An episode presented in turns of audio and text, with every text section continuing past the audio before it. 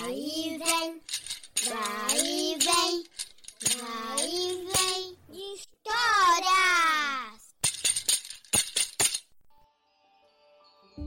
Olá, eu sou Sônia Oliveira.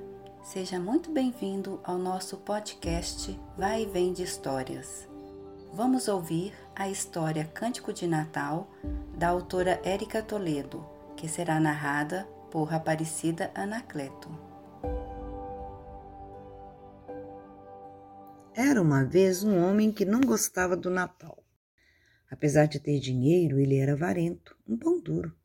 Não gostava de dividir nada do que era seu. O nome dele era Senhor Scrooge.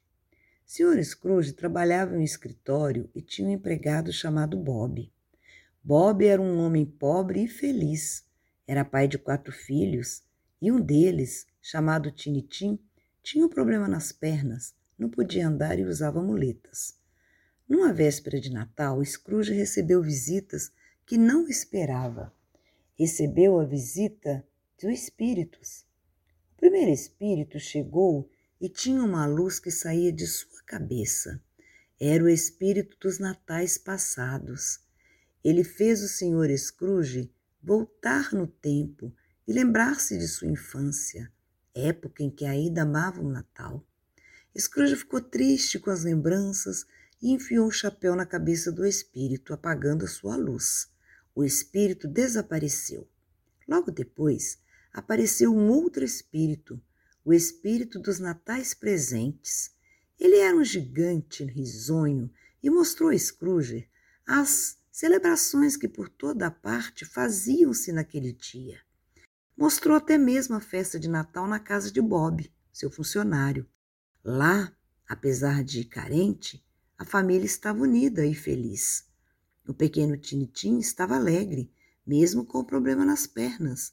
Depois de mostrar tudo isso, o segundo espírito foi embora.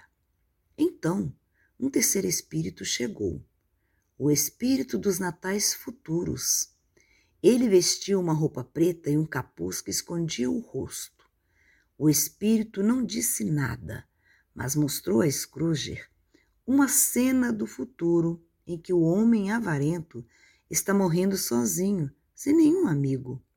Senhor Scrooge dormiu impressionado. Ele não queria aquele futuro triste. Por isso, quando acordou, decidiu ser outro homem, passou a ser generoso e decidiu ajudar seu empregado Bob, tornando-se um segundo pai para Tiny Tim.